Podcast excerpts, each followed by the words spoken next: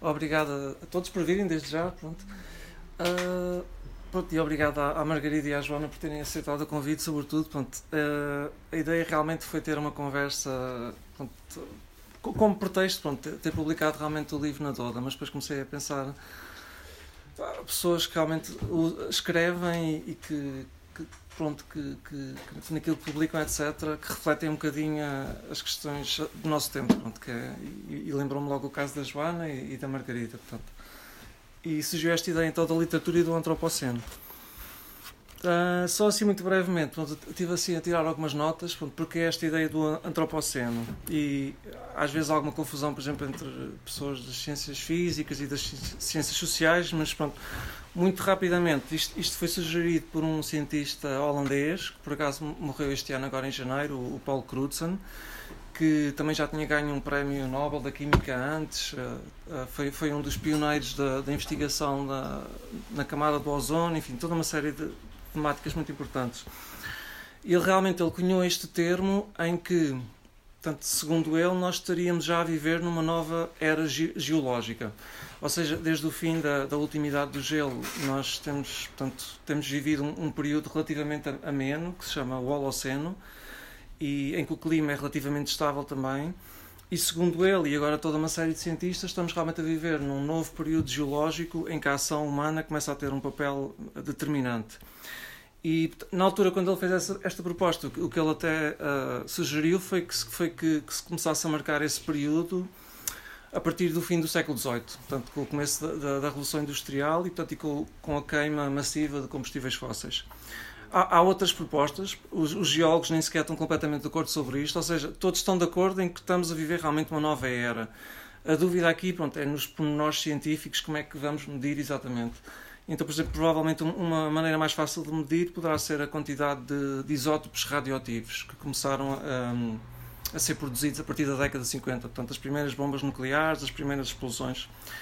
Mas pronto, o que é que interessa nisto tudo? É que realmente eu acho que estamos a viver um tempo novo, sobretudo desde o fim da Segunda Guerra Mundial, talvez, e uma, uma das questões que se põe também, pronto, e que eu gostava de perguntar à Margarida e à Joana, é como é que nós podemos refletir sobre isto, como é que isto vai influenciar as histórias que se contam, a, os poemas que se escrevem e, e também, pronto, nomeadamente, será que nós devemos começar a pensar também coletivamente e, e, e a nível individual, na criação, em novas narrativas, em novas formas de contar histórias, portanto, que tipo de implicações é que isto vai, vai ter? Portanto, eu, eu acho que todos nós, bom, estamos aqui numa livraria, não é? rodeados de livros da, da, dos mais variados estilos e uma livraria muito boa até. Portanto, eu acho que todos nós temos uma, uma necessidade mais ou menos inata de ouvir histórias, de contar histórias, de, de repetir histórias. E realmente, como é, que, como é que isso pode ser refletido então? Estas, estas problemáticas podem ser refletidas então nessas histórias? Não sei se queres dizer alguma coisa, Margarida. Ora bem. Olá. Uh, boa tarde a todos uh, e todas. Uh, é um prazer estar aqui. Agradeço ao Luís Fazendeiro ter-se lembrado de mim para esta conversa. Uh, e, e, e, vim porque, de facto, acho que é um tema essencial uh, de, de, ser discutido, de ser posto no Ágora, na praça pública. E, e, está a acontecer. Ou seja, não sei se já viram a última colóquio Letras, é sobre ecologia e literatura.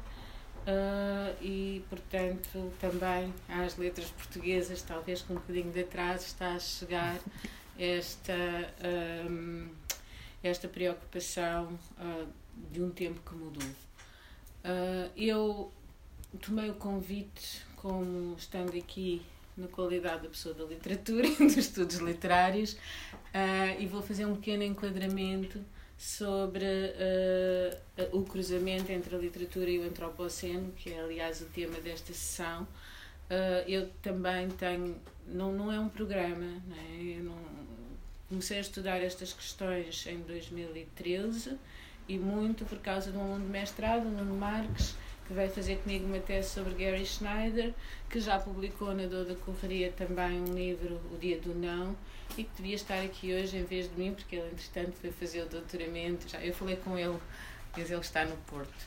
Uh, e, e isto para dizer o quê? Que uh, em relação à prática não é um programa, tento pensar isto está a acontecer, portanto vamos lá escrever sobre isto, mas de facto no meu último livro eu também tenho poemas que endereçam esta questão, se calhar também porque eu uh, parte de um jogo autobiográfico, a minha filha é ativista climática, faz aliás parte do mesmo grupo do Luís Fazendeiro e, uh, e, e, pronto, e estas questões vão surgindo cada vez mais, mas também já surgiam antes, porque o ativismo dela também veio de, de algum sítio, não? É? E, e da comunidade em geral, claro.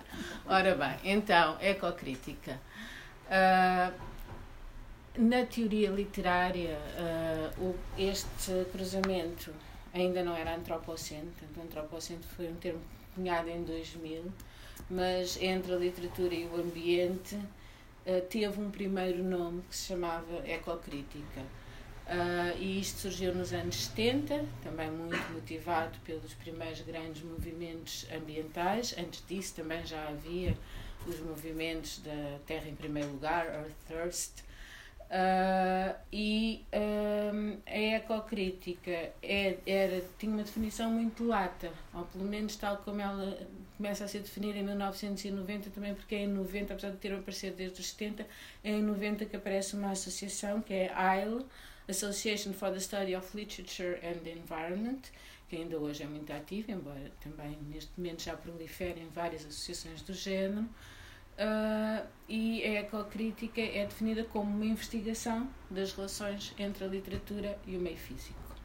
Uh, e, portanto, vai pensar uh, até que ponto é que, é que existem propostas de transformação, reflexos do, do, do, do ambiente em termos gerais.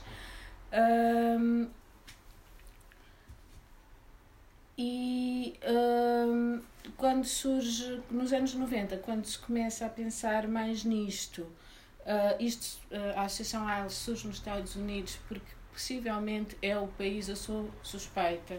E está aqui a Teresa Botelho, que até tem doutoramento em estudos ambientais e também é de estudos americanos, uh, mas um, é, uma, é uma tendência muito que, nasce muito nos Estados Unidos.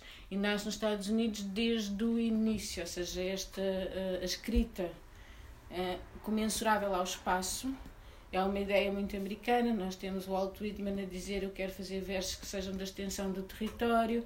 E temos antes dele o pai do Walt Whitman e se calhar o pai da literatura americana uh, moderna, também não, não, é, não é que tenha havido uma antiga, Uh, Emerson escreve um ensaio que é Nature, em 1836, que é um ensaio uh, uh, bastante repercutido e que já considera a natureza não só como o ambiente, a paisagem, as, as plantas e os animais, mas como linguagem, como comércio, disciplina, idealismo, espírito. A questão do Emerson é que ele também diz claramente, Emerson era um, um formado religiosamente, tinha as suas questões religiosas e uh, passa de uma coisa que é o unitarismo para o que se veio a ser chamado transcendentalismo, uh, mas ele diz, uh, ele tem aquela ideia do Evangelho que é muito discutida, o homem steward, o homem que gera as, a natureza, não é?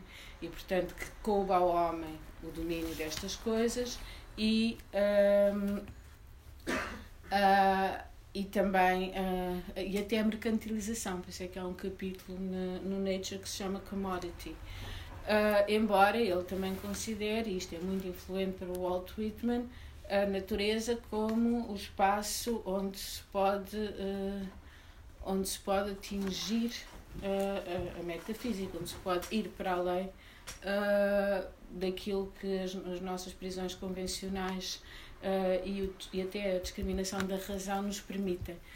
Uh, então, desta tradição aparece uma coisa que se chama nature writing. o nature writing é um termo interessante para mim, mas, mas não vingou. Eu acho o termo muito interessante porque nós podíamos virá-lo ao contrário, não ser a escrita da natureza, mas ser a própria natureza a escrever.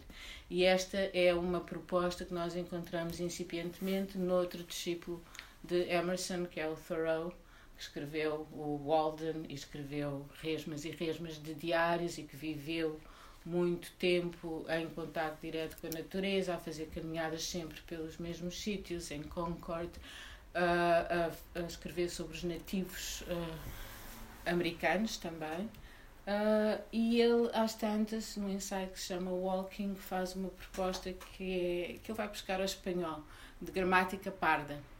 Uh, e gramática parda em espanhol só quer dizer esperteza saloia mas ele toma aquilo como uh, a gramática do selvagem, aquilo que nós podemos ir buscar não só ao conhecimento dos livros, mas ao conhecimento da mitografia, uh, ao conhecimento empírico das tais caminhadas diárias, das anotações e observações diárias e aos sons e movimentos da natureza, ou seja, como é que isso afeta a escrita, o que é uma questão interessante assim agora para dar um salto em relação ao que o Luís Fazendeiro colocou, que é como é que, qual é a forma para escrever sobre isto. Passando um bocadinho à frente, nature writing não vinga porque as pessoas acham, ou seja, o consenso é que uh, está muito associado àquela ideia do domínio sobre a natureza uh, e, portanto, aparece uma coisa que é ecoliteratura ou ecopoética como um termo substituto para tentar corresponder ao desafio do antropoceno, que na verdade é tirar o antropo do seno.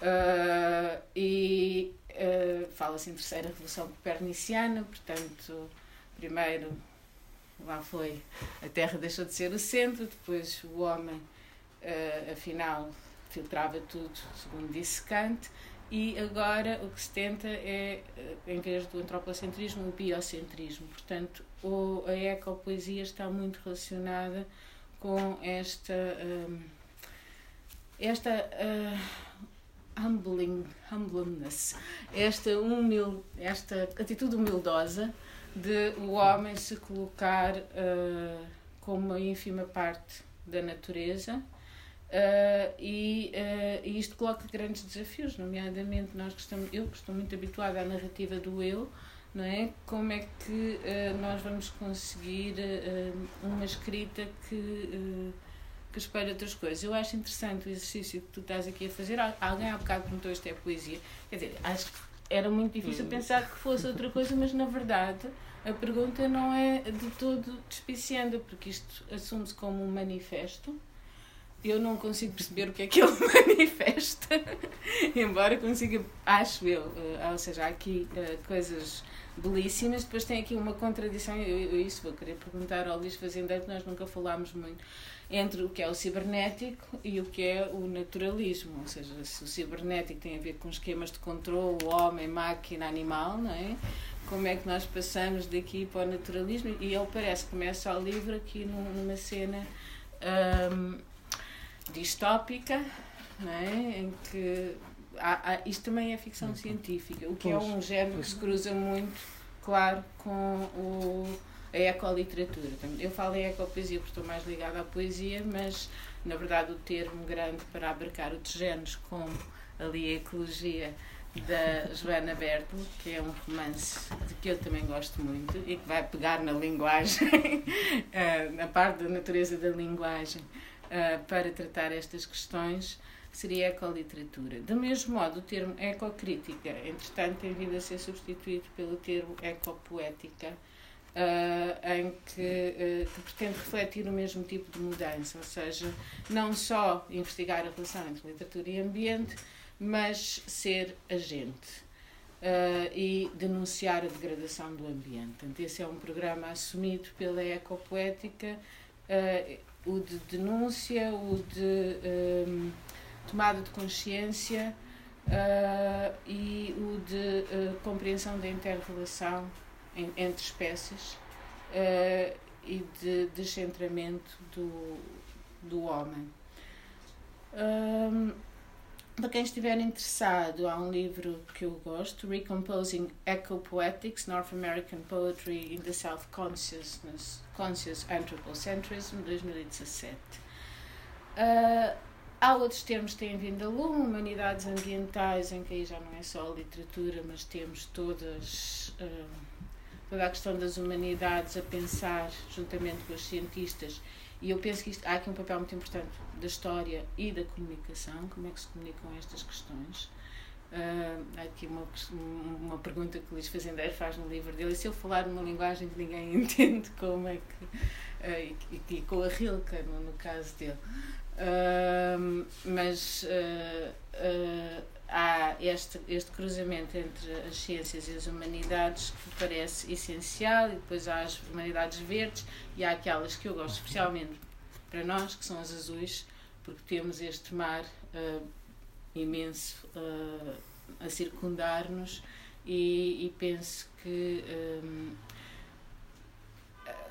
que de, que podemos, não é que devemos, a literatura não deve fazer nada, quer dizer, as pessoas podem continuar a escrever, há muita coisa a escrever ainda sobre o corpo e o amor e a guerra e a, pronto, a guerra, as alterações climáticas também nos levarão lá. Uh, mas uh, em relação ao nosso ambiente mais próximo, em relação ao que está a acontecer às nossas dunas, por exemplo, uh, eu, eu sinto uma especial urgência em, em, em falar sobre isso. Se, depois nós vamos ver o que é que existe em Portugal e de facto até agora não tem sido muito, mas uh, temos, uh, temos aqui dois representantes. Uh, temos, eu acho que existe em vários livros, não é? nós é que não olhamos com esse olhar. Em 2019 saiu um livro também em inglês, mas feito por um, portugueses americanos, tanto o Vitor, Mendes e a Patrícia Vieira, que é outra pessoa que estuda muito estas questões entre cá e lá, portanto ela é investigadora no SES e é professora uh, em Georgetown uh, que se chama Literatura Portuguesa e o Ambiente, Portuguese Literature and Environment, e é interessante porque eles começam com a nossa lírica galaico-portuguesa e uh, a relação, lá está, esse mar que pode não ser só decorativo. Nós também temos que ver, a, a, grande diferença é isso, até quanto é que há agenciamento ou que é o homem a antropomorfizar a natureza. Uh, mas na verdade, se nós pensarmos, por exemplo, em certas barcarolas do galaico português, existe um, uma atenção, uma escuta ao ritmo. Portanto, nós também podemos ir à tradição e uh, tentar ver nela saídas para essas formas uh, para escrever. eu pronto, eu acho que me vou calar por agora porque já disse bastante. Portanto, depois vamos querer discutir um bocadinho deste livro eu, eu, também. Eu respondo, eu respondo. Acho que a Joana... Não, agora não, agora não. Força, João. Então, boa tarde, eu sou a Joana, quero primeiro de tudo agradecer o, o, o convite e a oportunidade também de, de, de, ler este livro que muito me agradou de uma, de uma pronto, de uma perspectiva, em cruzamento com alguns conceitos e, e algumas ideias que me são caras de início confesso que o, que o convite me surpreendeu e fui, fui, fui clara com o Luís que não sou, não sou estudiosa, não sou nenhum tipo de especialista neste. Tenho, trato este conceito do antropoceno como uma leiga, ou seja, percebi-me até recentemente, há alguns 4 ou 5 anos, de que ele estava a ser muito útil um, fora uh, da geologia, ou seja, na academia, nas, nas humanidades, nos estudos culturais, nos estudos artísticos, uh, para poder falar como propiciador de, de, conversas como esta e nesse sentido achei-o bem-vindo mas além de ter assistido a alguns desses colóquios ou, ou lido algumas dessas obras um, não, sou, não sou mesmo a, a, pessoa para falar sobre o antropoceno em si mas sinto que com esta tão, tão eh, tão apta introdução, fico liberta dessa, dessa, sequer dessa tarefa e posso falar então do, do ponto de vista do utilizador, não é? Que eu sinto que sou sobretudo uh, alguém que está, como, como muitos de nós, alguém que está a viver imerso nesta realidade, em tudo o que está a acontecer uh, e a promessa constante do que pode vir a acontecer e que me interessa ler sobre isso, sobretudo, e também trago este, pronto, este laboratório constante que é como é que estas minhas preocupações enquanto cidadã, pessoa, companheira, amiga, tia, uh, etc, etc, uh, atravessam a minha escrita, não é? Uh, como é que se pode falar so sobre isto? O exemplo, acho que mais cabal, é o meu romance Ecologia, do qual posso falar um bocadinho, porque nele tentei pôr um, muitas destas questões do, do valor da linguagem, da origem da linguagem. Uma coisa que eu acho que, que é importantíssima é que são as linguagens não humanas, um, a ideia de, de, de, uma natureza comunicante, articulada, uh, uh, cheia de sentidos. Um, mas uma, uma das perguntas que mais me fazem em clubes de leitura sobre ecologia é porque este título, porque para, o, para, o, para muitos dos leitores o título tem muito pouco a ver com a história do livro. Basicamente, a história do livro é uma sociedade em que começamos a pagar pelas palavras. E o, e o salto, ou seja, o, as linhas que eu tenho que traçar para explicar uh, porque é que, para mim, uh, aquelas, aquelas linhas de interrogação são profundamente ecológicas ou sobre um conceito pessoal de ecologia é no fundo o que eu posso vir uh, a repetir aqui, que tem no, no fundo que ver com uh, uh, as diferentes percepções que temos de natureza, como ela nos implica ou não, e como é que às vezes esta palavra natureza pode até ser um empecilho por nos exteriorizar, não é? Por nos pôr, por nos fazer estrangeiros daquilo que, que é, é só um contínuo, não é? Não existe nós e a natureza ou pelo menos essa, essa é uma das, das, das perspectivas que, que, que, se podem propor, é a que eu proponho neste romance, mas eu acho que na ecocrítica, se, se eu falasse aqui de uma forma mais sistematizada sobre, que não, que não falo, mas se tentasse, começaria por, se calhar, por uh, tentar um, elencar uh, uma evolução deste entendimento do que é a natureza tem sido, portanto, tem sido muito diferente ao longo dos tempos e que agora, voltando à literatura, uh, e posso, posso-vos falar de alguns títulos que para mim foram importantes, porque sim, estamos numa livraria, imagino que toda a gente aqui uhum. gosta de ler. Um, estão, uh, uh, o, o, que está a acontecer agora, que estão a surgir mais e mais títulos, não, não sei se tantos em português, mas vão chegar. Um, é talvez uma, uma literatura que deixa de ser antropocêntrica para ser ecocêntrica. Tal. Eu, eu lembro-me, há um, há um exemplo paradigmático que é muito recente, é de 2018, de Richard Powers, The Overstory, um, que ah, creio que ainda não está traduzido em português, mas em, em espanhol foi traduzido por, uh, percebi isto uh, este fim de semana, por El Clamor de los Bosques. Uhum. E, e tem mesmo a ver com essa esse potencial comunicativo das árvores, não é? de, de, de esse, quase como se a personagem principal uh, fosse, fosse as árvores. Não sei se posso, teria que o autor uhum. fazer esta interpretação. Uh, mas eu confesso-vos que quando comecei o Ecologia, e provavelmente falhei, um, eu pensei o que seria um romance cuja personagem principal fosse a linguagem um, o que é redundante, porque todos os livros são sobre a linguagem, não é? Uh, que, que, a, que a compõe da qual não podem escapar, mas eu queria dar, um, queria dar uma, uma, uma entidade, um, um destino, àquela, um, um percurso e um destino, esta coisa que é a linguagem. Uh,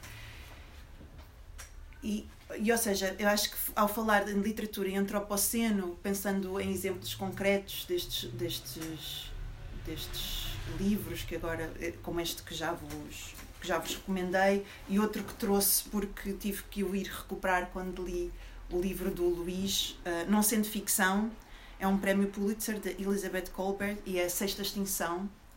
Um, e, e, e, é um livro extraordinário que eu recomendo vivamente. Uh, e, e não, não tendo pronto, nada a ver com, com poesia, tem uma imagética tão forte de todas as, as são pequenas os capítulos são dedicados à questão do, dos oceanos de, uh, de, das aves ou seja várias perspectivas sobre esta ideia de extinção e um e uma e um capítulo ligado ao antropoceno.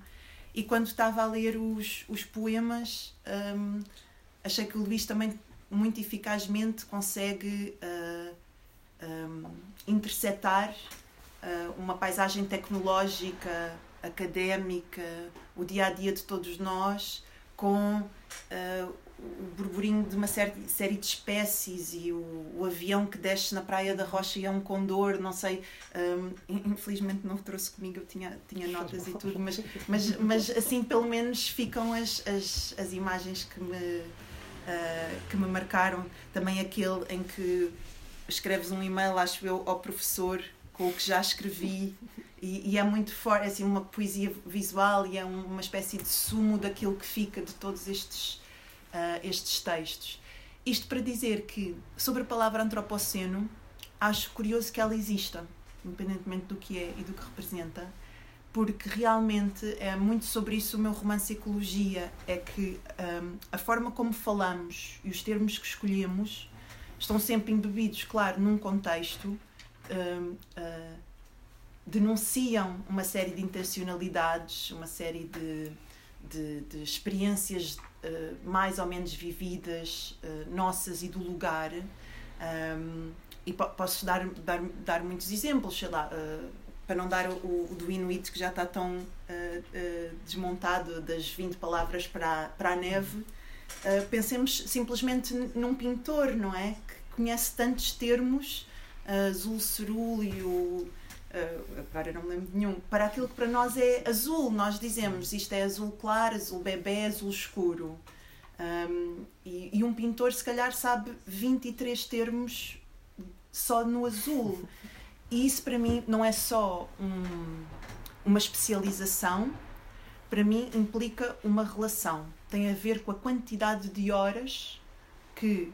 Uh, e, e, não dei um exemplo da, da natureza, dei um exemplo técnico para de propósito que aquela pessoa passou com as cores, de forma que elas já não podem ser todas azul.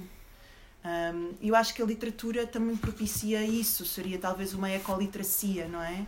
De, de nos fazer, de nos propiciar passar tempo com certas realidades, um, complexificar esse, esse vocabulário de forma que a relação se torne mais íntima e quando, e quando a nossa relação é mais íntima com qualquer coisa que talvez até nos seja desconhecida, com uma realidade pela qual só acedemos nos livros, um, necessariamente essa intimidade, essa intimidade é uma implicação, não é? O destino daquele lugar ou daquelas pessoas sobre o qual só temos acesso através da literatura passam a dizer-nos respeito. Uh, e uh, eu acho que esse é um dos muitos mecanismos que, que, a, que a literatura pode, pode conviver e dialogar e fazer-nos refletir sobre tudo o que está a passar e esta existência tão global que, que tem pronto que tem uh, epicentros e, e em, em, muitos sítios do globo não é? Porque estar preocupada com, com, o planeta hoje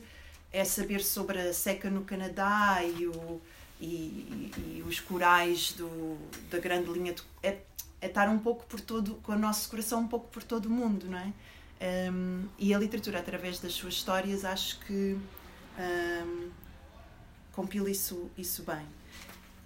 E então acho fabuloso que tenhamos tido a necessidade de ter esta palavra antropoceno. Eu até fui ver, um, um, houve outras que não vingaram: o homogeceno e a era antropozoica. E depois, mais recentemente, em 2015, um, questionando esta ideia do impacto humano sobre a natureza, alguém propôs, um autor chamado Moore, propôs o Capital Oceno, ou seja, que não era tanto a humanidade, mas o capitalismo a grande força uh, impactante, não é? Nesta era. Uh, e no mesmo ano, outro autor propôs o Angloceno, porque no fundo são os Estados Unidos e a Grã-Bretanha os principais uh, poluidores. Um, não, não, sou, não sou mais ou menos favorável a um termo ou outro. Acho que, acho que é interessante é este esforço de precisarmos de palavras, de novas palavras, de cunhar novos termos para, para podermos anunciar um, um evento que diz literatura e antropoceno e as pessoas saberem de, de, que é que estamos, de que é que vimos falar, não é? Desta relação, no fundo, eu resumiria, é, no fundo é o meu entendimento do antropoceno, é sobre o impacto que estamos a ter sobre o planeta, não é? Sobre o, o a, a, hierarquia ou o estabelecimento de uma hierarquia em que tudo fica subordinado uh, à força de produção humana. Um, e daí também nos conceitos de natureza eu acho interessante aquela fase nos anos 90 em que se em que se propõe o fim da natureza, não é?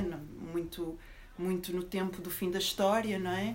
Acho que é em 89 que sai o The End of Nature. Um, não sei, é, é, datas e nomes, mas, mas, mas, ou seja, há essa viragem de já não há nada que não esteja, um, já não há natureza para além da, da possibilidade de se tornar em matéria-prima, não é? Na possibilidade de, de, de, de, servir, mesmo que seja a natureza paisagem, serve a contemplação humana, não é? Já não existe por si. Nesta proposta, não estou a dizer que, que é isso uh, que acredito. Um, portanto, acho curioso a própria existência do termo antropoceno e a forma como precisamos de, de palavras. E penso noutro. Eu lembro-me quando li este livro sobre a sexta extinção, que é a que estamos nós uh, uh, a, a, promover, não é? É a nossa uh, atualmente. Um, de, é porque é um, é um livro muito bem escrito, muito muito visual, muito colorido, que nos coloca nestes lugares todos do mundo onde realmente estamos a, a, a perder estas espécies. E eu dei por mim a pensar que, que poderia haver uma palavra ainda mais forte que extinção. Um, não tenho nenhuma proposta, mas é a forma como em 2019, creio que foi o The Guardian que se comprometeu a não falar mais em global warming, porque é relativamente apetecível mas em global heating e deixar de falar em climate change, em mudanças climáticas, para começar a falar em climate crisis, não é? que agora já se diz muito um, crise climática. E pode, pode parecer só um exercício formal, um, mas de facto uh, a forma como descrevemos o que está a passar uh, altera a nossa relação com o que está a passar. E, e, tudo isto estaria a existir, mas nós agora temos este termo antropoceno e quando o dizemos ficamos todos alinhados em diferentes ideias que teremos aqui sobre o que é o antropoceno, mas permite-nos encontrar-nos ao centro desta palavra e ter um debate sobre ela. E pronto, e isso é que me interessa muito por um lado e também por isso escrever o Ecologia.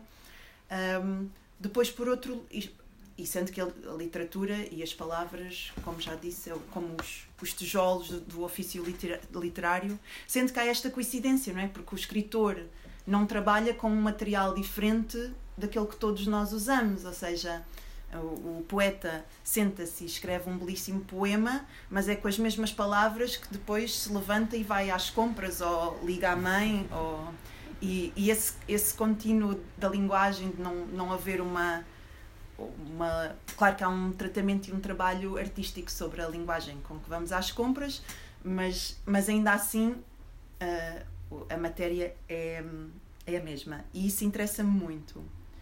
Depois, por outro lado, e essas são as duas grandes dimensões, apesar de achar que este tema tem muitas ramificações, eu, eu trago aqui a proposta destas duas dimensões pelas quais podemos falar. As palavras, uh, uh, quais já falei, um, e a, a, a, narrativa, as histórias com H pequeno ou ES, um, que no fundo um, são, são ainda são, são de uma forma diferente que as palavras, não é? Que medeiam e representam a nossa relação com o, com o real, as histórias ajudam-nos a atribuir sentido a quem somos, aos nossos dias, à nossa relação com o que está a passar. Um, então, por exemplo, este, este, o The Overstory, que vos dei esse exemplo, o facto de da história ser contada da perspectiva, não é da perspectiva, mas pela sensibilidade das árvores, um, muda completamente o, o, o, nosso receber daquela história. Ou, uh, ou a vegetariana de, de, daquela autora com um nome oriental que eu não sei reproduzir, Kan Han Kan, um, que, que fala que quer contar a história da transição dela para o vegetarianismo, são, ou seja, são testemunhos uh, de, da experiência de outras pessoas uh, com, com, qual podemos, nos quais podemos participar por esta experiência vicária indireta que é a literatura, não é? Já para não falar da empatia, de pôr-nos no lugar do outro, um, de, de, ao centro da história poder estar um, um, animal, por exemplo. E isso é muito típico da literatura infantil, não é? Não é nada de, de hoje. As fábulas tradicionais e a tradição oral sempre teve como personagens o lobo e a raposa. Isso é mesmo muito, muito comum. Mas eu diria que talvez agora Uh, não sei, isso, isto aqui precisava mesmo de alguém que estudasse isso a fundo, mas a minha premissa pode ser que um, esta, esta tradição oral uh, antropomorfiza os, os animais, ou seja, é verdade que é um lobo e uma raposa e é verdade que falam e têm agência, mas ainda assim estão ali a tentar, -nos, a tentar mostrar-nos uma moral ou um, um, uma moral humana para, para ser uh, sucinta. E o que eu acho que pode estar a acontecer agora, ou, ou, ou a forma como a literatura e o antropoceno também podem dialogar, é que estes animais possam falar, se for possível, é muito estranho, mas possam falar por si, de si. Uh, eles não têm uma linguagem, mas que, que o, o, o, trabalho do escritor ou da literatura possa ser de alguma forma essa tradução. Um, no, no Ecologia dou alguns exemplos deste tipo de pensamento vindos de, de, de, de povos indígenas. Acho que no século XIX, quando na ocupação uh, do que é agora os Estados Unidos, uh, que tinha as, as, as, tribos índias, iam assinar um, um, um, um, contrato de cedência de terras dos índios para os fundadores uh, americanos, norte-americanos. E o, e o índio pergunta: Mas ninguém pergunta ao chão, o chão não é consultado. Ou seja, naquele, naquela, naquele jogo de, de troca e de posse, na mundividência do, do índio, ele achava que uma das vozes a ser consultada seria o próprio chão, a própria terra. E isso, pronto, pode parecer muito difícil para nós pormos neste lugar, mas é também uma forma possível de estar. E eu acho que por agora, posicionei-me. Eu fui tirando assim algumas notas e, e, e, dizia só duas ou três coisas muito, muito, muito rápidas. Uh, pronto, em primeiro lugar, também sou um enorme fã do livro da Joana Ecologia pronto, e, e aconselho a toda a gente que não leu que leia. E lembrei-me uma parte que há lá, que é, que é uma das personagens principais, vai lá, que é, que é uma, uma menina pequena tem um caderno em que está constantemente a apontar palavras e a perguntar à mãe o que é que esta palavra quer dizer e aquela, e porque é que usamos esta neste contexto e não naquele. E, e realmente toda esta discussão, uh, nós rapidamente começamos a questionar a, a, própria função da linguagem, como usar, etc. Curiosamente, por exemplo, nos últimos anos também surgiram uma série de livros, que, mesmo muito interessantes. Este, este também é um livro excelente que eu aconselho. Mas, por exemplo, um livro que me impressionou muito é, chama-se A Vida Secreta das Árvores e eu comecei a ler e, sinceramente, até estava muito cético ao princípio, porque o autor uh, portanto, afirma ou, ou, avança a tese de que as árvores comunicam entre si, que têm uma linguagem, que há de alguma forma uma sociedade, que há de alguma forma interajuda entre elas. E eu pensei: não, isto não pode acontecer. Isto é o pessoal já aqui a projetar, uh, a antropomorfizar tudo. Mas se, se, lerem realmente e perceberem como é que aquilo é feito, os contactos, por exemplo, isto tem muito a ver com o subsolo, com as raízes, com com toda uma rede de fungos, etc. Portanto, as coisas começam a fazer sentido.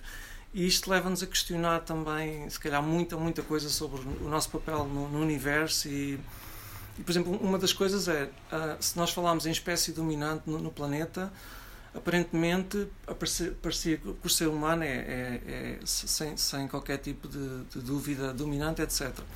Se nós perguntarmos a um químico, a um biólogo, eles começam-nos a contar outras coisas e começam-nos a falar em bactérias, eles começam-nos a dizer que, que, as árvores e as plantas que, que, inventaram a fotossíntese há, não sei, 400 ou 500 milhões de anos, transformaram completamente a atmosfera e tornaram este planeta uh, mais habitável e mais propício para a vida.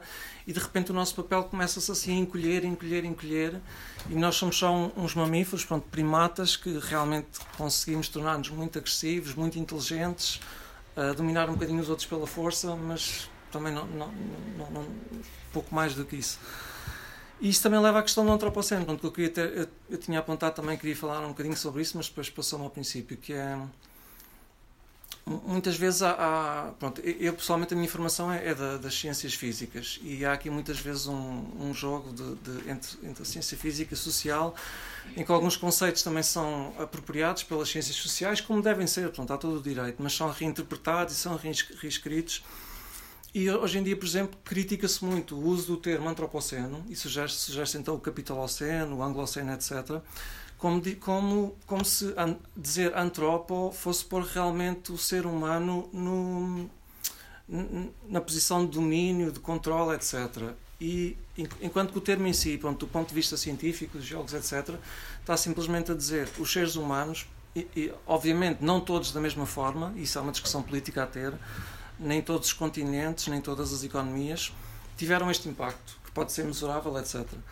Mas se falarmos em termos políticos e se, e se falarmos em termos de procurar respostas, etc., se calhar Capital ao Centro, por exemplo, é mais, é mais atuante e talvez seja mais interessante a palavra em si do, do que apenas dizer antrópon. E depois isso leva a uma outra palavra, pronto, que é. Ah, e se calhar antes disso ainda, que é. Pronto. Uh, isto, isto leva quase um bocadinho aos primórdios da linguagem. Por exemplo, um dos textos mais antigos que existe ou pelo menos aqui na nossa cultura ocidental, é obviamente o Antigo Testamento. E sobre o Gênesis, é? sobretudo os primeiros capítulos, portanto, cada palavrinha tem sido contestada ao longo dos anos. Por exemplo, a, a, a criação de Eva, o que é que é ou não a serpente, pronto, isto está, há bibliotecas inteiras só sobre estas coisas. Há ali uma palavra que é utilizada, que eu não me lembro agora exatamente onde, mas é logo no princípio, em, em, em que se diz mais ou menos Deus criou, criou o mundo, criou o jardim do Éden e então deu ao, ao homem. Ainda só havia Adão nesse momento, ainda não tinha sido criado Eva. E, e, a palavra a seguir é: há pessoas que interpretam aquela palavra como deu para dominar, para controlar. É a palavra que eu estava a dizer. Pois, e há outros que dizem que é steward, que eu acho que é. Mas steward também longe não. mais... também é aquele que governa, não é? É o que manobra. Ou que vigia, sei lá, o guarda do, do jardim. Sim. Pronto, mas guarda também não é uma boa palavra. Mas pronto, mas, mas isto, isto está mesmo no centro realmente da, da, da linguagem. Né? Se, se, nós somos realmente os donos da terra ou se estamos só aqui para. Pode ser. O que cuida, o que cuida, exatamente, exatamente. Pronto, cuida é muito, é muito mais interessante. Pronto. E outra palavra é manifesto, pronto, só para, só para responder assim muito rapidamente. Uh, pronto, os, os, poemas já foram escritos há muitos anos atrás, é um bocadinho antigo, portanto não é, não é, não foi, não foi propriamente inspirado pela, como é que eu vou dizer isto? Pela noção da crise climática, por exemplo, como foi definida brevemente, etc. Mas era uma preocupação já da, sei lá, acho que a maior parte de nós crescer, crescemos já num, num período em que, que, estamos conscientes da destruição sistemática da natureza, não é? Portanto, isso entra aí um bocadinho. Depois entram questões de ficção científica, o que é que vai ser o futuro, ou, ou, etc mas a palavra manifesto era usada assim de, maneira, de maneira um bocadinho irónica. Pronto, é, por exemplo, eu estou aqui a ver em frente, há aqui uma revista que se chama Manifesto e que eu até aconselho e é, e é bastante interessante. Mas, por exemplo, no princípio do século XX, todos os movimentos artísticos tinham a, a, sentiam quase a obrigação de ter um manifesto. Havia o manifesto surrealista, o manifesto dadaísta, etc. E eu, pronto, quando escrevi alguns destes poemas, tentei, de forma mais ou menos consciente, experimentar hum, certas coisas com a linguagem. Portanto, misturar uh, partes humanas com partes tecnológicas e, e, fazer, fazer essa mistura quase de forma um bocadinho consciente. Então lembrei-me de, de, chamar manifesto, mas não há aqui um programa, nem literário, nem intelectual, portanto é só. É, é só pronto, é, são coisas que vão surgindo e que não, não propriamente um, uma estrutura assim, sei lá, um programa. Acho que a palavra. Não, não é um programa. A palavra manifesto é usada de forma completamente irónica. E finalmente, a, a, última coisa que eu me lembro também que gostava mesmo muito de referir é, é, o, é o Turó, pronto, que a Margarida falou. E se calhar de todos, eu, eu, portanto, eu gosto muito de literatura americana também, obviamente não conheço nem uma mínima parte do que a Margarida e a Teresa provavelmente conhecerão, mas, o, por exemplo, o Emerson foi um dos filósofos, se calhar, mais influentes da, do, seu, do seu século, influenciou Nietzsche, influenciou pessoas que nós muitas vezes nem associaríamos, não é? O Whitman é provavelmente um dos meus poetas favoritos, também é, é quase, muitos chamam-lhe quase uma espécie de criador da poesia moderna.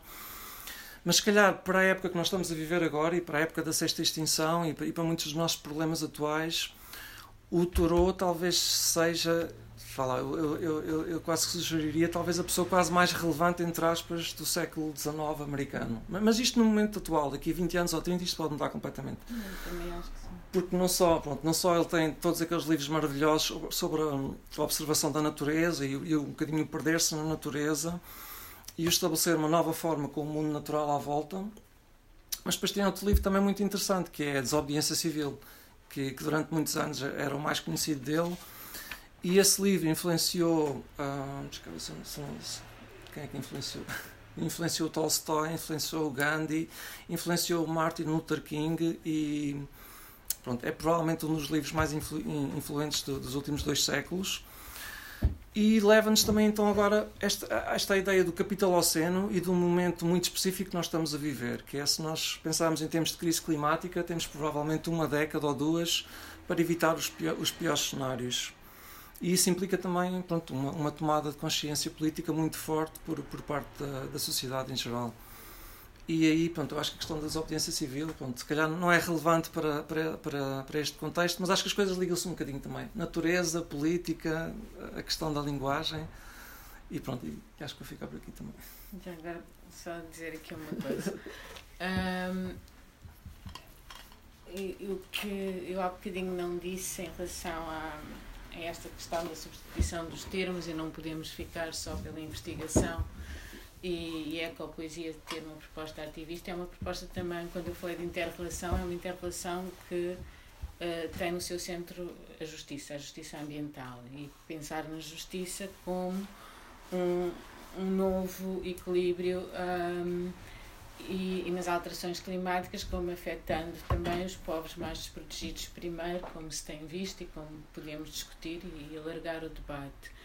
Um, nesse, nessa tensão e, e, na questão da desobediência civil, isto, eu, quando o Thoreau fez anos, acho que foi 2016, não é? Uh, nós organizamos. Não, fez.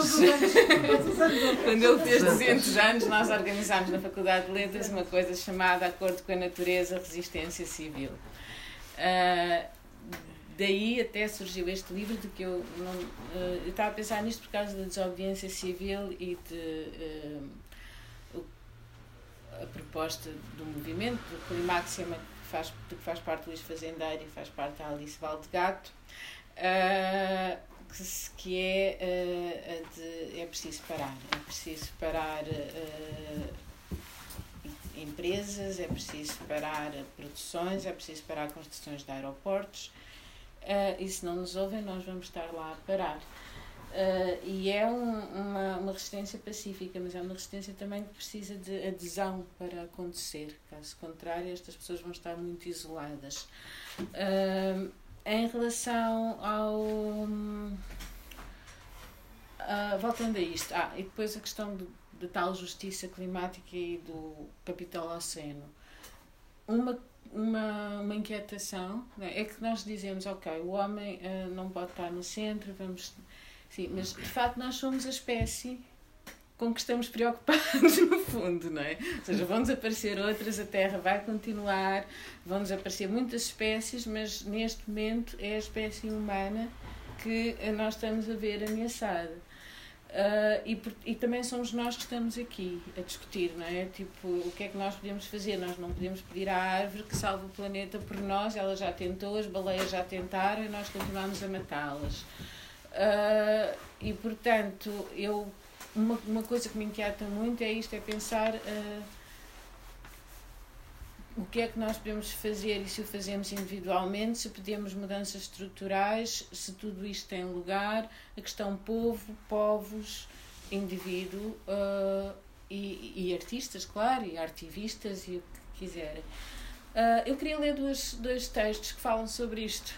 Uh, um deles é o do Luís Fazendeira, que nasceu manifesto, e outro tem a ver com este livro que nós fizemos, uh, lá está no tal aniversário especial do Toro, uh, em que, sentindo a falta de uma literatura mais ecoliterária em, em português, nós fizemos o desafio a alguns poetas para escreverem e, e demos a toda a gente o Nature do Emerson, porque somos de estudos americanos, Uh, demos às pessoas a liberdade de irem procurar mais sobre os recentes desenvolvimentos da ecocrítica, ecopoética. Temos vários tipos de textos uh, e também temos autores americanos a colaborar. Então, foi uma colaboração, o livro é bilingue.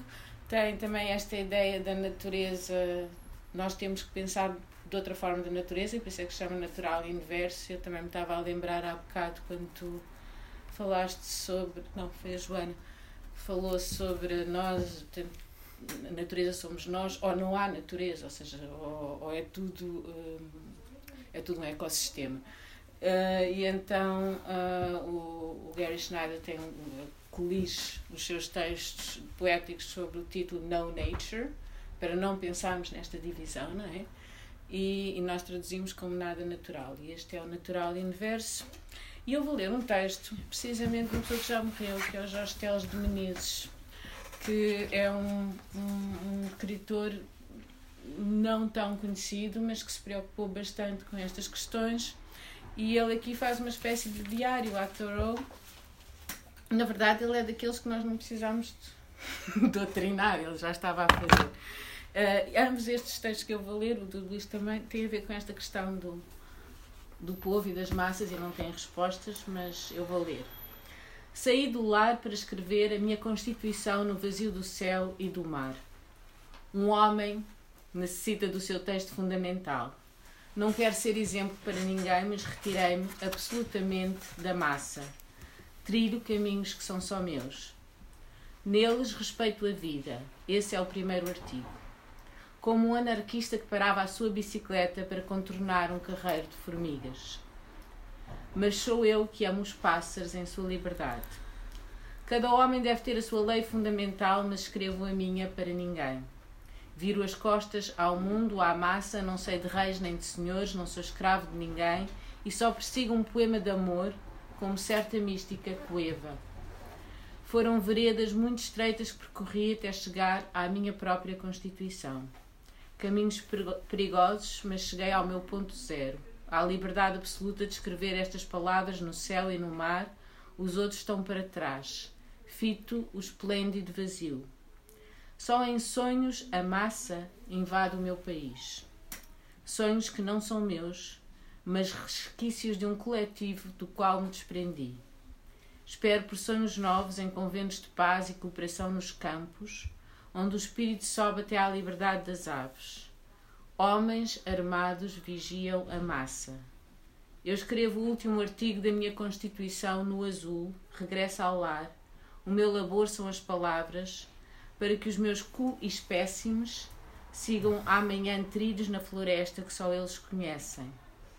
Sou uma árvore solidária com a floresta futura. E agora aqui o sétimo de, de, da parte 2, a chegada dos cometas do, do. Rosa, amarelo sintético e pouco mais. Rosa, amarelo sintático. O poder da visão. O poder de invocar visões amedrontadas e a esperança desorganizada, desestruturada, destruída em noites de inverno pelo rosa cinzento. Finalmente, o rosa metálico o cardápio das cores completas e a sensação que nos fica de que o povo, organizado, poderia ser um cão em chamas, supralunar. E agora, se calhar, alguém. Ou tu? Queres dizer alguma coisa, Joana? Então aproveito para ler também aqui um bocadinho é curtinho, mas é só sobre esta ideia de, pronto, na reflexão, uh, apesar de eu ter, ter uh, dito que não só me delicia a, perceber-me como, a, como a, uh, usamos, cunhamos palavras para poder ter novas conversas, um, mas depois também se debate muito qual é a palavra certa e o que é que significa, e à volta do antropoceno percebo que há uma grande discussão em volta de quando é que realmente começa um, a Revolução Industrial ou mais tarde, ou seja, onde é que se mede o nosso impacto sobre as coisas. E uh, um dos últimos capítulos da Sexta Extinção é sobre o último rinoceronte de Sumatra. É tudo muito triste, não é? Porque geralmente é o último de quase tudo. Um, e, e, e ela fala de uma hipótese que existe, que não há, não há não está bem comprovada, mas de que um dos grandes um dos grandes um dos principais predadores da megafauna, que não tem predadores naturais, ou seja, dos, não digo dos dinossauros, mas dos rinocerontes, dos grandes animais, eram as pequenas tribos de homens que, quando se começaram a organizar e, e começaram a caçar, podiam só caçar um ou dois por ano, mas como a gestação normal de um elefante são 22 meses, o elefante não se, não se reproduz a um, a um, a um ritmo que, que lhe permitisse renovar perante os quantos que os homens iam caçando. Uh, e nesse sentido, de uma forma mais lenta, menos abrupta, quem extinguiu certos, certos mega animais podem ter sido os, os homens ancestrais. É só uma hipótese que este livro apresenta. Mas uh, leio-vos esta passagem. Normalmente diz que o antropocénico, que é como se refere aqui, começou com a Revolução Industrial, ou talvez mesmo mais tarde, com a explosão demográfica que seguiu à Segunda Guerra. Segundo esta descrição, é com a introdução das tecnologias modernas, turbinas, caminhos de ferro, motosserras, que os seres humanos se tornaram uma força capaz de mudar o mundo. Mas a extinção da megafauna sugere o contrário. Antes de os seres humanos entrarem em cena, ser-se grande e ter-se uma reprodução lenta era uma estratégia altamente bem sucedida. E as criaturas de grandes dimensões eram as que dominavam o planeta.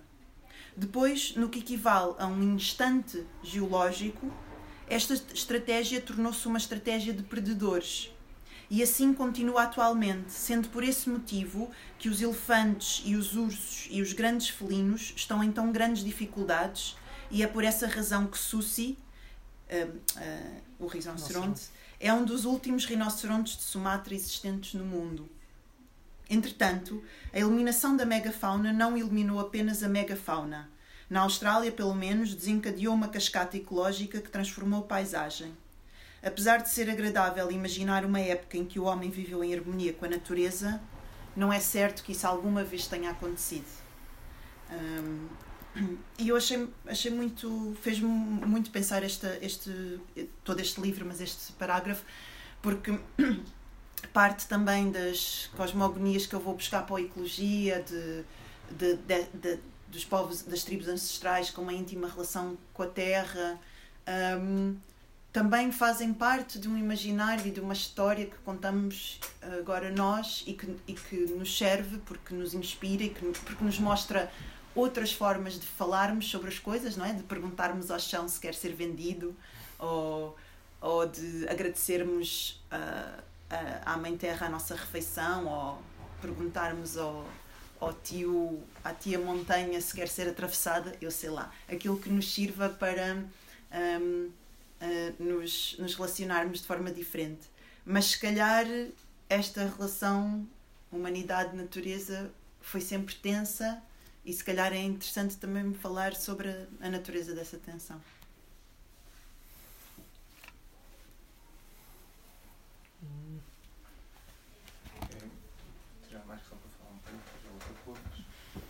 É engraçado que têm falado como exemplos tantos autores norte-americanos, quando a cultura norte-americana é das mais ignorantes face à natureza, em termos planetários.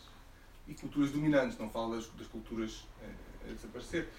E na perspectiva a pensar em termos de cinema, por exemplo, um pequeno exemplo, mas acho que é bastante demonstrativo, que é como é que o cinema norte-americano eh, diz que é verão. Põe uma personagem a comer um gelado. Mas se nós formos ver o cinema asiático de grande escala, como é que diz que é verão? Faz-nos ouvir o som dos grilos. E isto é o clichê. O gelado é o clichê do, do, do verão e os grilos são, são o clichê do cinema asiático. Muito japonês, mas não só. Mas eu acho que esta relação com, com o nada menos eh, indiscutível que é a natureza como as estações do ano, não é? Eh, é muito significativo e não pode haver ecologia enquanto tivermos medo ou ignorância do meio ambiente. Enquanto tivermos medo e ignorância da vida animal ou ou da, da vida vegetal. Não é? E não só a Revolução Industrial nos isolou desse, desse, desse meio, é? protegeu-nos uh, ao extremo, é? ao extremo do ar-condicionado, mas também uh, é, é um traço cultural muito, muito profundo. Se nós formos ver na Bíblia ou, ou no Antigo Testamento, essa questão de, com, de, como é que é a relação do primeiro homem com a natureza, na realidade a própria Bíblia descreve a, a criação do mundo natural para servir o homem. E aí não há. Não há não, a, Bíblia não foi escrita em inglês, né? foi escrita em, em, em uma língua muito mais eh, antiga e, e, há versões em aramaico, mas está, já está lá. Que é. Uh, cada elemento que vai sendo enunciado da criação divina é para servir o homem. E isso uh, é um traço uh, cultural, a meu ver, que tem que, ser, tem que ser revisto. E tem que ser revisto por aqueles que se inscrevem na, nesta matriz judaico-cristã. Que, que na relação com o meio natural, a meu ver, está muito errada. ou, ou muito desadequada e, e, se calhar não esteve para criar uma revolução industrial, para, para criar um domínio forte eh, sobre, sobre os recursos naturais, sobre a natureza como commodity, é? mas hoje, para nos reconciliarmos, entre aspas, se é que podemos usar este termo, com o meio ambiente, não nos serve. E, e há outras eh, dizer, filosofias eh, eh, de, que estabelecem uma relação com a natureza bastante mais harmoniosa.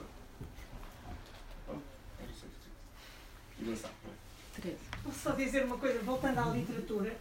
Uh, em primeiro lugar, uh, uh, o debate sobre o capítulo Oceano e a justiça climática deve-nos encorajar a ler obras literárias escritas, por exemplo, por povos indígenas. E eu recomendaria Uh, muito, muito, muito um livro uh, australiano, escrita por uma, uma escritora aborígena australiana, que se chama The Swan Book, uh, em que, da Alexis Wright, em que nós encontramos exatamente essa, esse cruzamento entre, entre várias agendas, a agenda do domínio colonial, a agenda ambientalista, etc. E, portanto, é um livro que eu recomendaria muito. Há também um que se chama... das canções? O quê? Songbook? Swan. Não, Swan. Swan. Swan de cisne. Ok. Uh, também há um muito interessante de, de uma autora, uh, agora não, não, estou a recordar o nome dela, uh, canadiana, de Primeiras Nações Canadianas, que se chama The, the Metal Thieves, que é um livro mais fantástico. Aliás, em, nos dois livros nós encontramos aqui um cruzamento também com, com os tropos do realismo mágico, etc. Agora, eu gostava só de ter a vossa opinião sobre isto. Um, o corpo, eu só conheço o corpus em língua inglesa, portanto, inglês, americano, australiano, canadiano, etc. E alguma coisa escrita em inglês em África também, na Nigéria, em particular. Mas eu, uh, uh, olhando sobre o corpus do século XXI, e são dezenas e dezenas e dezenas de textos, eu acho que nós encontramos cruzamentos de três, de três agendas. Uh, a primeira é a relação com a temporalidade. Ou seja, eu vou imaginar o futuro ou vou escrever sobre o presente. Uh, e há um debate muito intenso sobre uh, o que é que, digamos, uh, move mais o leitor, move mais a imaginação do leitor. e eu recomendaria, nós temos a ideia que é tudo cli-fi, é tudo na área da, da, da especulação e do futuro, mas há textos absolutamente uh, fantásticos que têm a ver com o agora e têm a ver com o conhecimento, com conhecimentos históricos. Uh, eu, está, eu recomendaria o Heat and Light, da Jennifer Haig, que tem a ver com fracking uh, nos Estados Unidos. Um, recomendaria uma peça que se chama The Way of Water, de uma escritora cubana-americana que se chama Caridad Svich, Uh, e é uma peça sobre os efeitos do desastre, do, desastre, do, do derrame de petróleo do, um, da, da, da, foi aqui há 11 anos, um, uh, creio eu, da, da BP, recordam-se exatamente. Golfo do México. Exatamente, no Golfo do México, agora houve outro acidente no Golfo do México, mas uh, que tem a ver com o agora. E, e portanto, não, não, não, não, não temos só, uh, digamos, projeções de futuro, mas temos também textos de ficção realista, ou neste caso teatrais, é que estão ancorados no agora. Depois, a segunda, a segunda e, portanto, a minha pergunta era o que, é que vocês, do vosso ponto de vista, digamos, funcionalmente, o que é que pode motivar mais a imaginação do leitor? em segundo lugar, há um problema de, de, de espacialidade também. Eu estava-me a lembrar, a Margarida está a lembrar disso com certeza do livro da Ursula Heiser, o Sense of Place, Sense of Planet. Uhum. Ou seja, como é que uh, um, nós podemos projetar olhando para um fenómeno que é localizado, muito particularmente num local, e a partir desse local nós podemos uh, uh, construir narrativas mais amplas, tem a ver com o continente todo.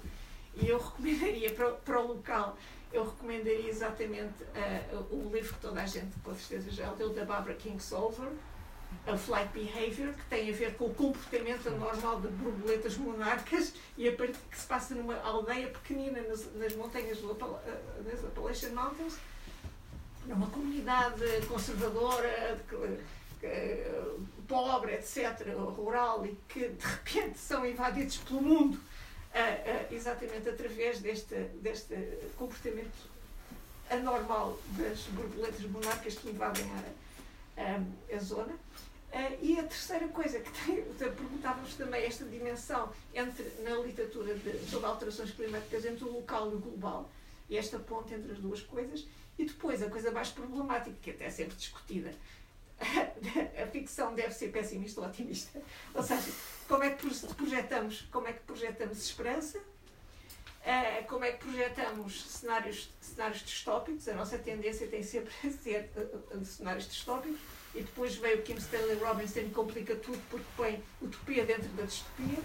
Ou seja, eu estou a pensar no livro Nova York uh, 2420, em que está toda já, as cidades estão todas inundadas, a, a, a, Manhattan já não se pode andar em Manhattan, só por pontes acima do 14 andar, toda a gente anda por barcos, etc. Morreram milhões de pessoas, mas, no entanto, é-nos apresentado uma sociedade co cooperativa um, em que as pessoas têm auto, é, auto, auto, se entreajudam, etc, etc. Portanto, mas de uma maneira geral nós não temos esta mistura de utopia e distopia. Temos uh, uh, ou, um, ou um cenário péssimo, uh, ou um cenário em que dá esperança porque as pessoas têm alguma capacidade de resistência. E, portanto, eu perguntava-vos também, deste ponto de vista, eu sei que a literatura não é não tem um princípio, uma pessoa não se escreve, não se senta a pensar, agora vou escrever um livro que vai fazer isto, isto e isto, porque eu tenho esperança que os leitores reajam assim, assim, assim. Mas do vosso ponto de vista, como é que vocês veem a relação entre estes, estas tensões que nós encontramos na, nesta literatura recentíssima? E há toda a espécie, há Young Adult Fiction, sobre climate fiction, há toda a espécie de coisas fabulosas e era preciso uma reading list com centenas de títulos uh, para, para, para ter isto tudo, mas como é que vêm estas tensões?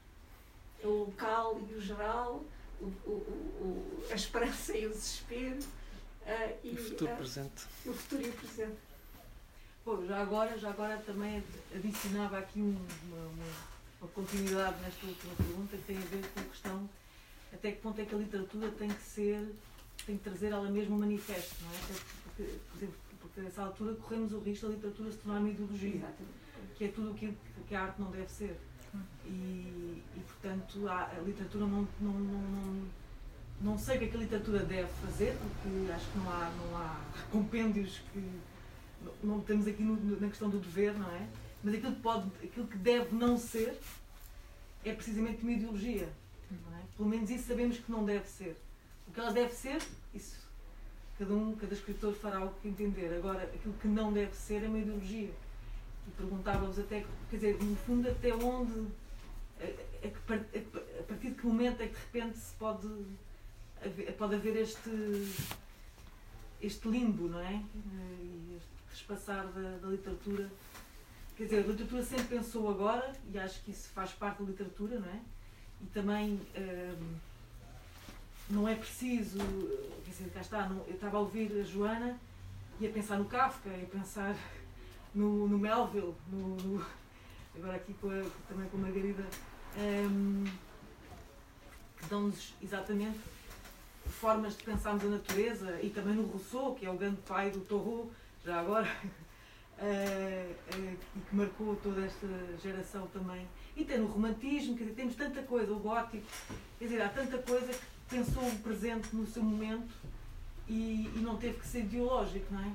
E até que ponto é que de repente estamos a cair um bocadinho uh, no século XXI nessa necessidade de criar uma arte que seja ativista e, portanto, acabe por ser ideológica. Eu posso só dizer uma coisa muito curta. Uh, um bom exemplo do que está a dizer é um movimento muito, muito, muito recente que se chama Solar Punk.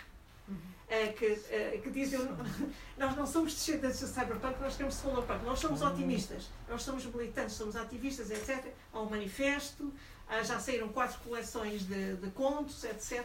E portanto isso eles dizem claramente, isto é o que nós queremos, nós estamos a escrever com um objetivo específico. Todos os outros escritores têm Uh, e às vezes está no background, etc. Mas não, agora estes não. Portanto, há movimentos mesmo literários, neste caso, uhum. dizem é isto que nós queremos.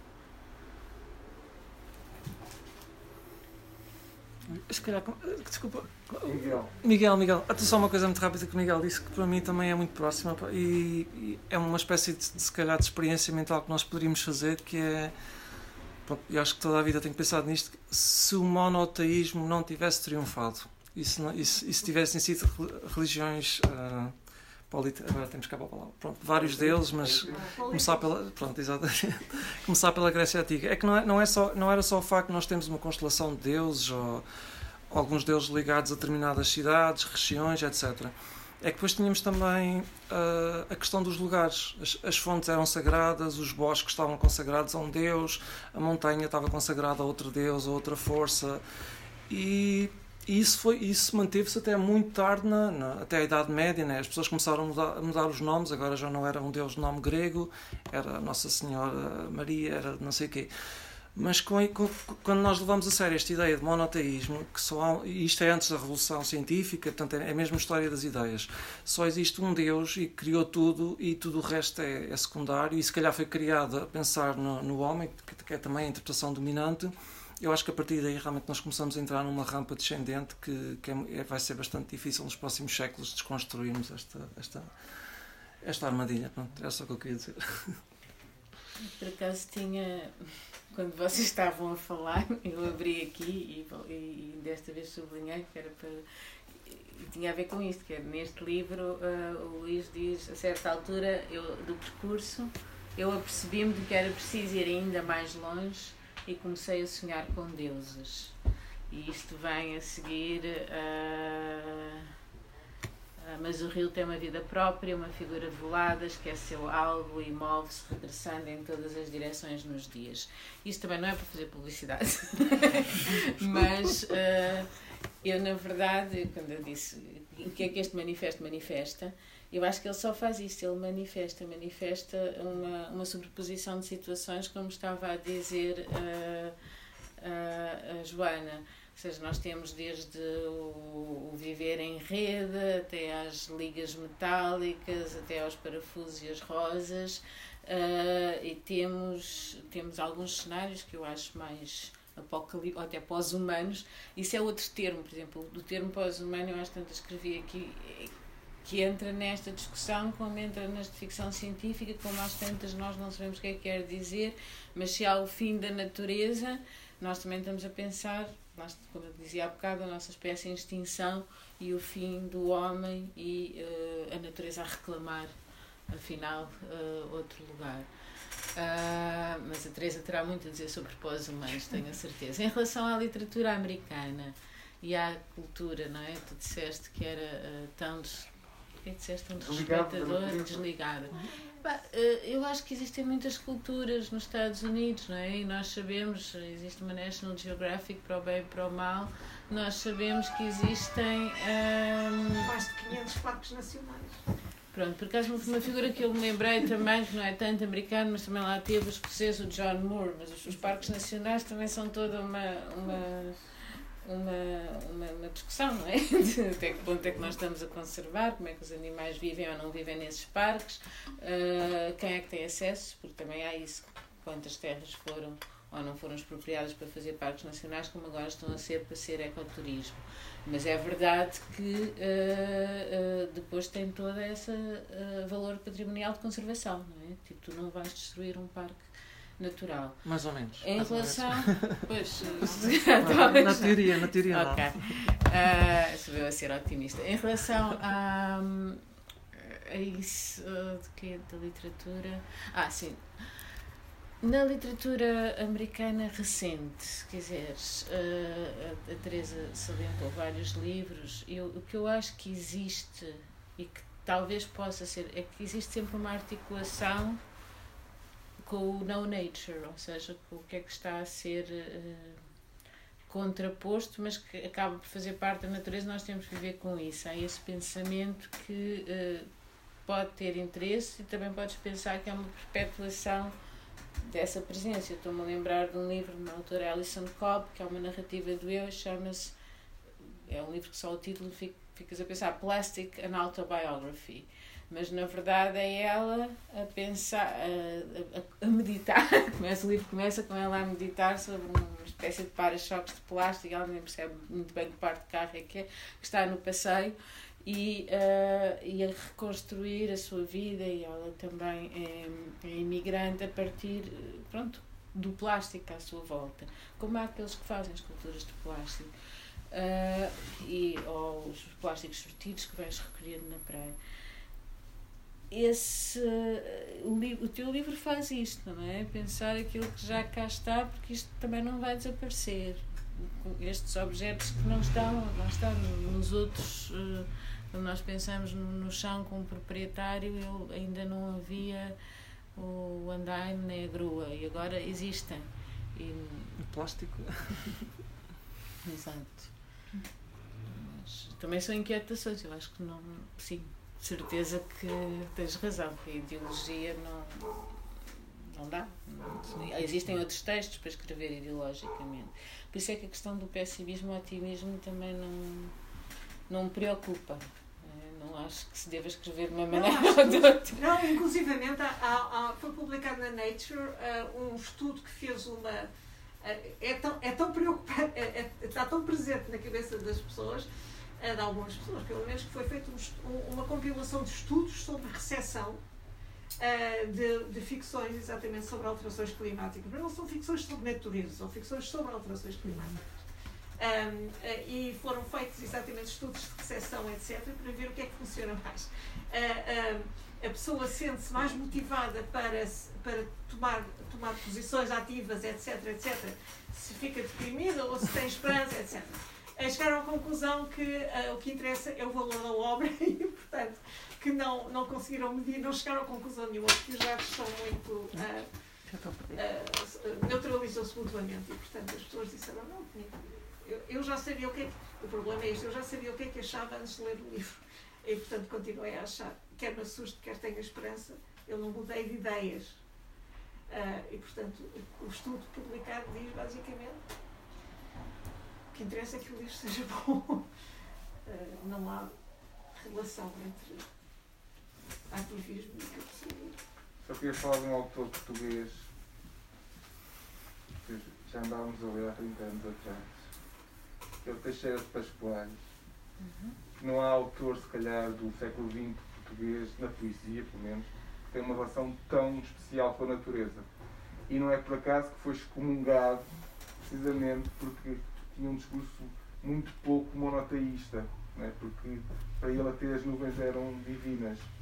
Mas na poesia é um, ele tem um, eu diria que é transversal toda a sua obra, essa, precisamente essa relação e essa o, o, o, ínfimo lugar que o ser humano tem, no caso dele, junto das montanhas do Marão, até é a referência dele, mas da natureza.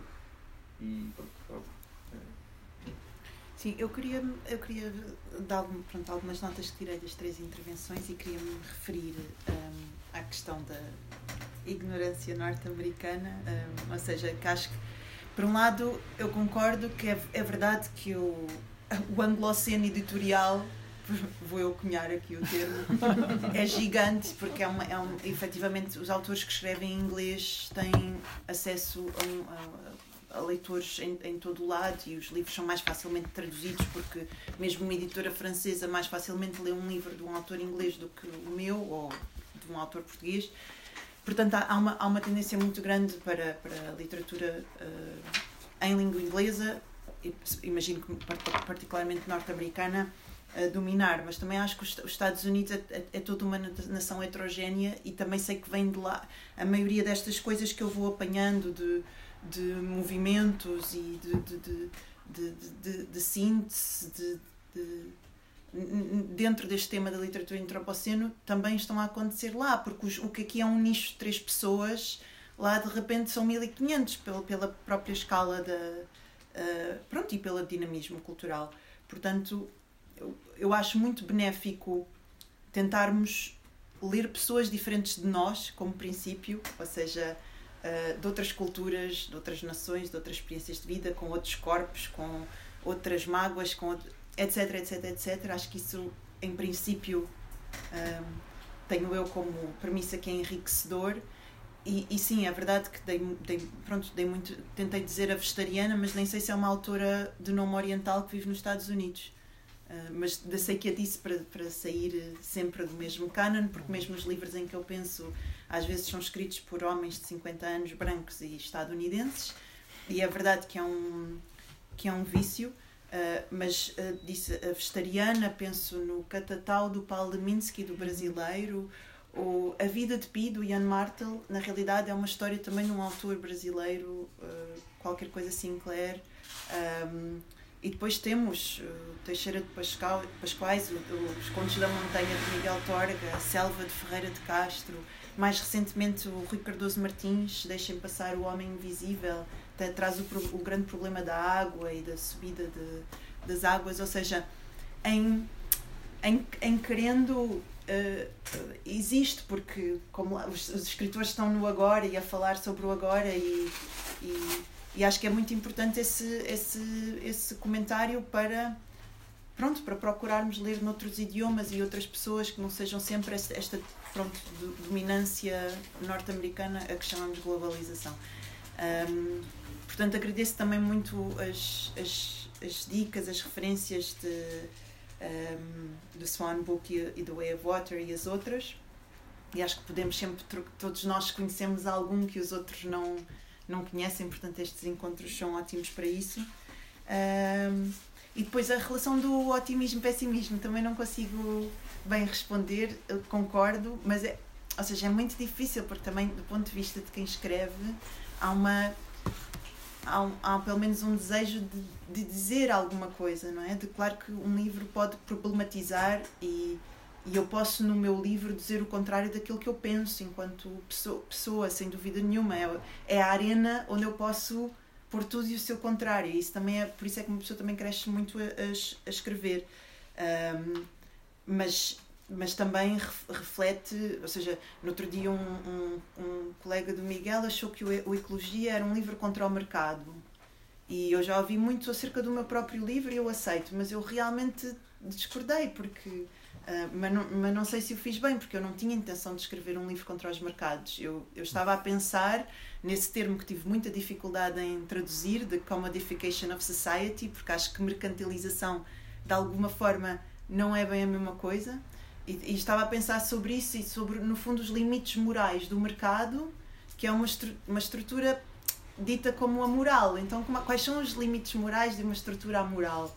Um, e isso tudo para mim, ah, pronto, acho muito pertinente e, e fui buscar uma coisa pela, pela qual ainda não pagamos, ainda, ainda, não, ainda, não, pela qual não pagamos, que é a linguagem, para para, criar esta, este, este, também este prazer de criar um novo mercado, de descobrir uma coisa que ainda é grátis e fazer pagar por isso.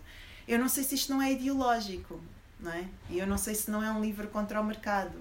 Uh, eu, tentei, eu tentei que não fosse, era uma reflexão em forma narrativa, mas não sei, não sei se às vezes não é inescapável por o escritor ser uma pessoa que existe num contexto com posições. Um, e depois, uh, também acho que a distopia não é necessariamente pessimista. Um, acho que, portanto, um, é, é difícil. Essa, essa pergunta é, é, é difícil. Acho que às vezes precisamos de ler livros muito duros que não, que não nos deixem em paz sobre aquilo que estamos a, a ler e que isso pode reverter, pode, pode gerar uma ação positiva, não é? Uh, portanto, um, um, eu não sei se pessimista, mas um, um livro muito difícil, que, que, nos espelha uma realidade muito difícil, pode ter um resultado em nós positivo, é? no sentido de nos fazer partir para a ação. E um livro muito otimista pode nos alienar.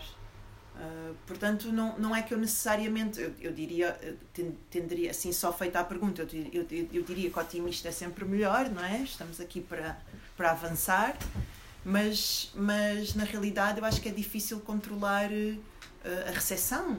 Um, por isso é que, pronto, acho que. Uh, acho que é isso, acho que é difícil controlar a recepção. Acho que se calhar temos que acabar também.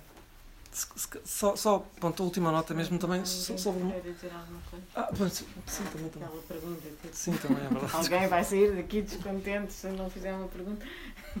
Mas, mas só responder muito rapidamente, até esta questão do, do, do, do, Place versus Planet, porque também aparece na, sei lá, autos, a Naomi Klein fala muito nisso e uma série de ativistas e, e realmente a partir dos anos, do final da década de 60, nós também nos habituámos muito a ver esta ideia do planeta de cima e, e muitas vezes esquecemos das pessoas que todos nós vivem em sítios específicos, não é? Em locais, etc. E essa tensão acho que é super interessante, realmente pode criar coisas mesmo muito interessantes.